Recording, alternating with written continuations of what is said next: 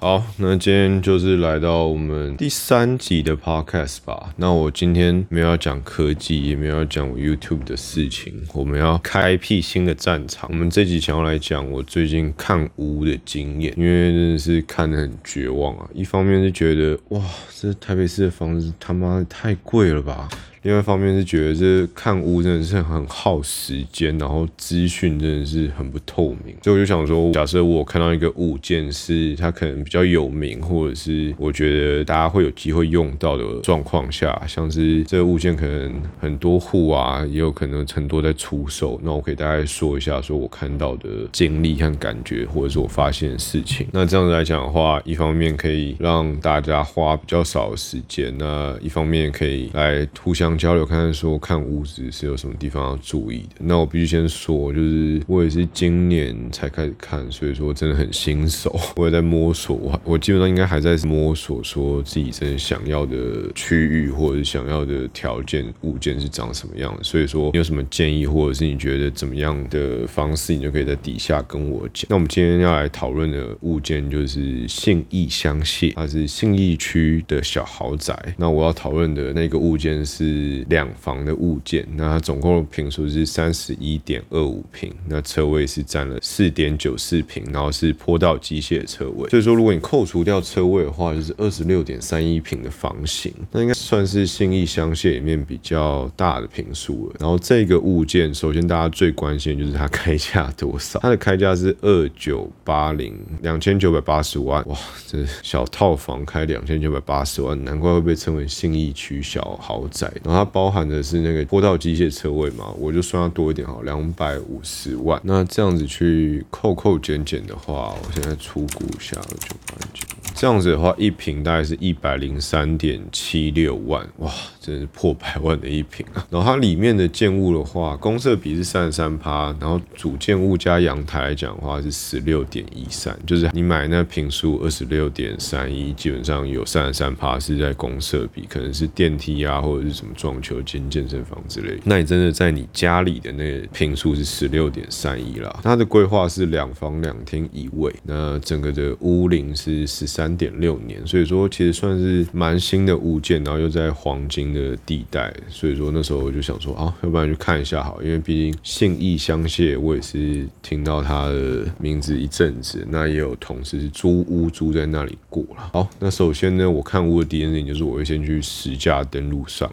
那我个人喜欢看的那个网站叫。乐居就是快乐乐居住的居，那基本上我上去看的话，它里面有点贼，就是你直接打新义香榭的话，它的成交均价会是跟你讲说九十四点九三万，但其实你仔细看发现，它这个不是纯的新义香榭，它就是它有包含到它周边那一区域，可能一百二十几号到一百三十号的那个建案，它都放在里面，像隔壁什么新川普或新世界是新世界吗？反正隔壁那两栋啦，所以说它的那个均价是有拉高了一点。那如果你真的点进去看，实际看信义香榭那一号一百二十七号的成交价的话，过去的六笔的均价大概是在八十二点四九，所以说其实并没有想象中这么高了。那这也反映得出，他们其实开价的人大概都是抓两成往上开，你就是它乘以零点八，会是我觉得比较合理的价位了。那这一栋来讲的话，民国一百零八年的六月四楼是成交在八十点三三，一百零八年的十二月的十二楼是成交在八十二点三二，就是实价登录上会写的啦。所以说，我觉得他抓。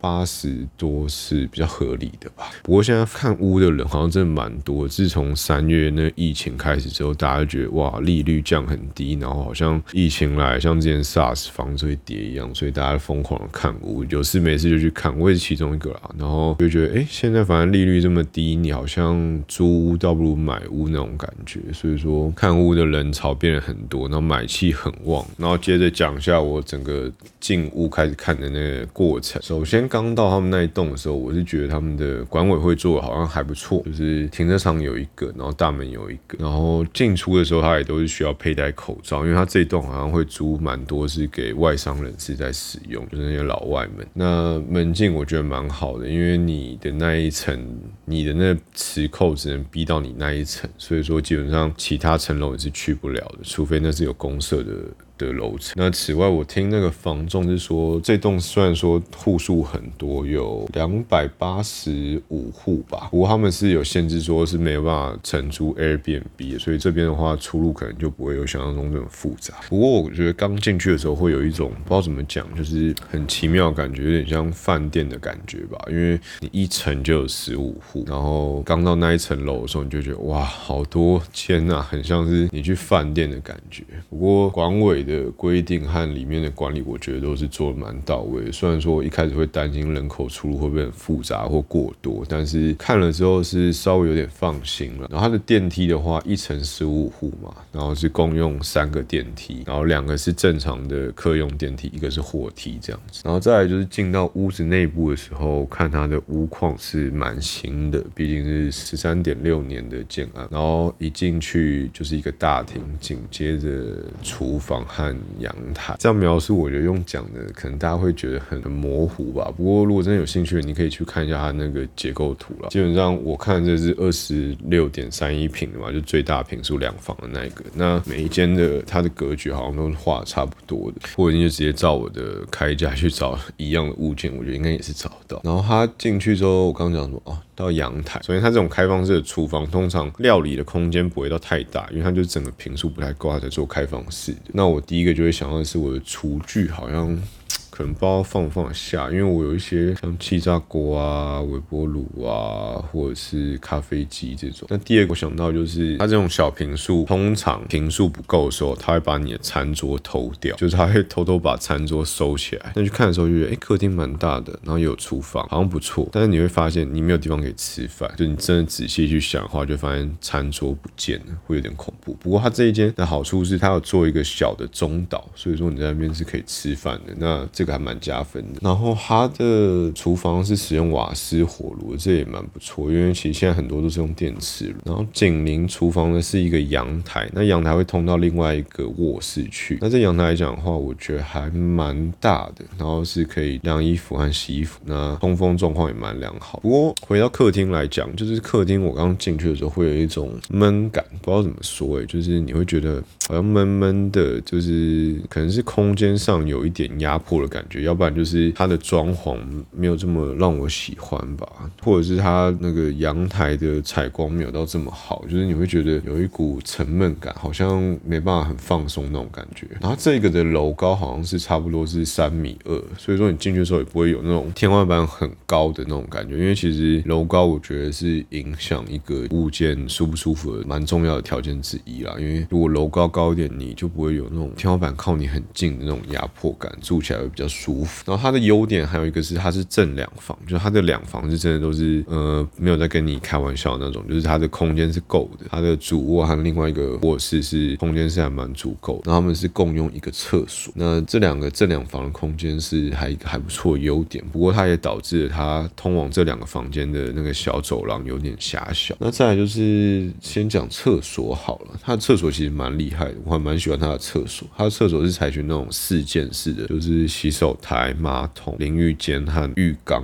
都有，因为它是按摩浴缸，然后最屌的还不是这个，最屌的是它是两面 采光的，因为它是边间，所以说还不错。那厕所你打开，其实它的通风也都蛮好的，它是窗户都有通风进来，所以我觉得厕所有窗这件事情蛮加分的。然后再讲到就是它的那间小卧室，其实那小卧室就是紧邻那个阳台嘛，那我觉得空间还不错，采光应该也还 OK，基本上没什么太大的问题了。那我们就带到主卧的部分。那主卧我刚进去的时候，它这一间。主打就是它主卧室的窗户是可以直接看到一零一一整根，那确实是可以看得到啦，然后也蛮近的，就会觉得哇，其实还不错。但是它就是在两栋中间这样看到一零一还不错，是它蛮加分的地方。然后它的缺点比较偏向的是它的主卧的上方，就是床的上面好像是梁柱主梁的地方。不过那屋主也蛮聪明，他是有用装潢把它巧妙避开，他有再把它再多往下垫了一层天花板那种。感觉，所以说它装潢有避开，那这点是还蛮 OK 的。哦然后接着是它这一间楼层是低于五楼的，所以说我那时候本来有担心说会不会有很吵闹的车流声或者什么，但是因为它这间不是面向大马路那一侧，所以说其实不会有车流声，然后蛮安静的。那此外就是好处就是你窗户打开看出去，你不会看到府邸，就是墓园这样子，因为它好像另外一边是有会有机会会看到府邸的。那府邸的开价跟这边的开价好像就会再差十万，可能都有，因为毕竟看到一零一嘛。好，然后接着就是来到它公社的部分。那在讲公社之前，我先讲一下它的管理费好了。它管理费一个月大概是四千两百块啦，一平抓起来大概是一百五十块左右，其实蛮贵。但是它的公社三十三平的比例之下，我觉得它公社超级完整。它公社有从阅览室啊、健身房啊、宴会厅啊、视听室都有。那我先讲它健身房那一块，我觉得很厉害，因为他们是有游泳池的社区游泳池，然后它社区游泳池有点。是有点半露天的，所以说还蛮不错的。然后健身房的话，其实设备蛮齐全的。那它是有重训设备在里面，然后也都有请一个人在旁边看着，所以我觉得这算是它蛮大的优点吧。然后游泳池的部分好像还有桑拿，不过那时候我就没有去参观它桑拿的区域。然后接着健身房我们紧邻的是一个有点像练舞室的，就是那种大片镜子，然后在旁边会有两个撞球间，还有一个地方是做按摩椅和休息的地方，我觉得都还不错。它的公设其实。蛮完整的，所以说我觉得它的公设是还蛮 OK 的。然后再来的话，我想讲的是机械车位部分，因为它有含一个机械车位。我觉得这车位的价格大概市价是在两百万到两百五十万之间吧。那整体来讲的话，就是那种上下各一个的那种机械车位，是坡道机械，就是它是先从坡道下来之后，再到一个机械上下格的那种机械车位去停放。那我觉得整体来讲位置还算蛮宽敞。那那如果你真的没有要用的话，买下来出租应该也是坐落在三千到四千块左右了。然后我想提的就是，我觉得他们管委看起来蛮认真的，就是像他们在收管委费啊，可能有人迟缴或不缴，他都会在电梯公告，或者是你在看一些他公社的规范的时候，就觉得嗯还不错，感觉是很认真在管理的管委会。然后他们警卫应该正常来讲是配到三个，但那时候可能疫情的关系，后门那个可能是不见了。哦对，然后。它后面还有一个小花园，就是它后门那边可以通到一个小小的后院，这样，然后你可以在那边喝喝酒啊。因为像这栋好像蛮多老外，我去的时候就是看到一个老外跟一个台湾妹子在那边喝酒这样。然后周边的环境来讲的话，对面是有一间警局，距离蛮近的，所以你会觉得好像蛮安全。那距离象山捷运站也算蛮近。那下楼之后过个马路，对面会有星巴克，再过去一点也有都有一些店家，所以说整体来讲好像还 OK。不过附近好像就比较少超商了，所以说可能采买会稍微有点问题。不过因为大多都有副车位嘛，那住那边人其实应该大多数我猜应该也都是有车，所以状况应该是还 OK。好了，那最后就讲一下我整个心得吧，就是我觉得。我看完之后，我觉得屋况还不错，那基本上公司也都蛮完整的，没有什么好挑的。真的要挑的话，就是挑价格吧。因为你假设真的算八十万一平的话，再加上车位，我觉得它虽然开二九八零，但是可能合理的价格，我觉得成交大概会在两千四左右，会觉得哎。好像有点贵，那两间是感觉好像可以买到其他区更大的房子，因为它这间真的是内部空间稍微偏小，虽然说地段很精华这样子，那就觉得哎，好像什么都不错，但是你看完你也不知道挑哪里有毛病，但是就没有到这么喜欢了。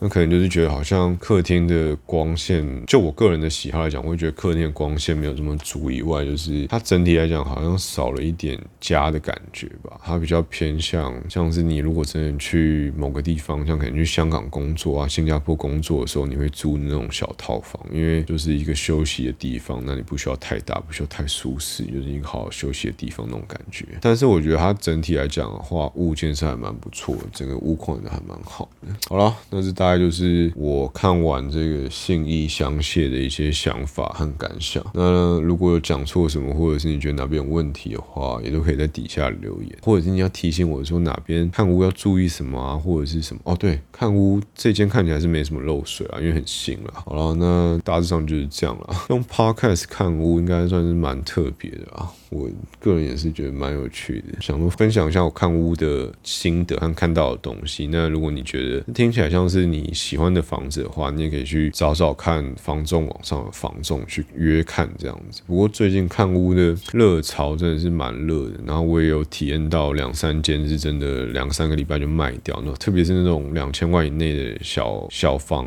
低总价，听起来低总低总价蛮讽刺，但对两千万以内就叫低总价。好了，大概就是这样了。那如果喜欢这集 podcast 的话，记得去追踪我的脸书粉丝团和 IG，那记得订阅我的 YouTube 频道和追踪我的 podcast。好了，那我们就下一集 podcast 再见了，悄悄，拜拜。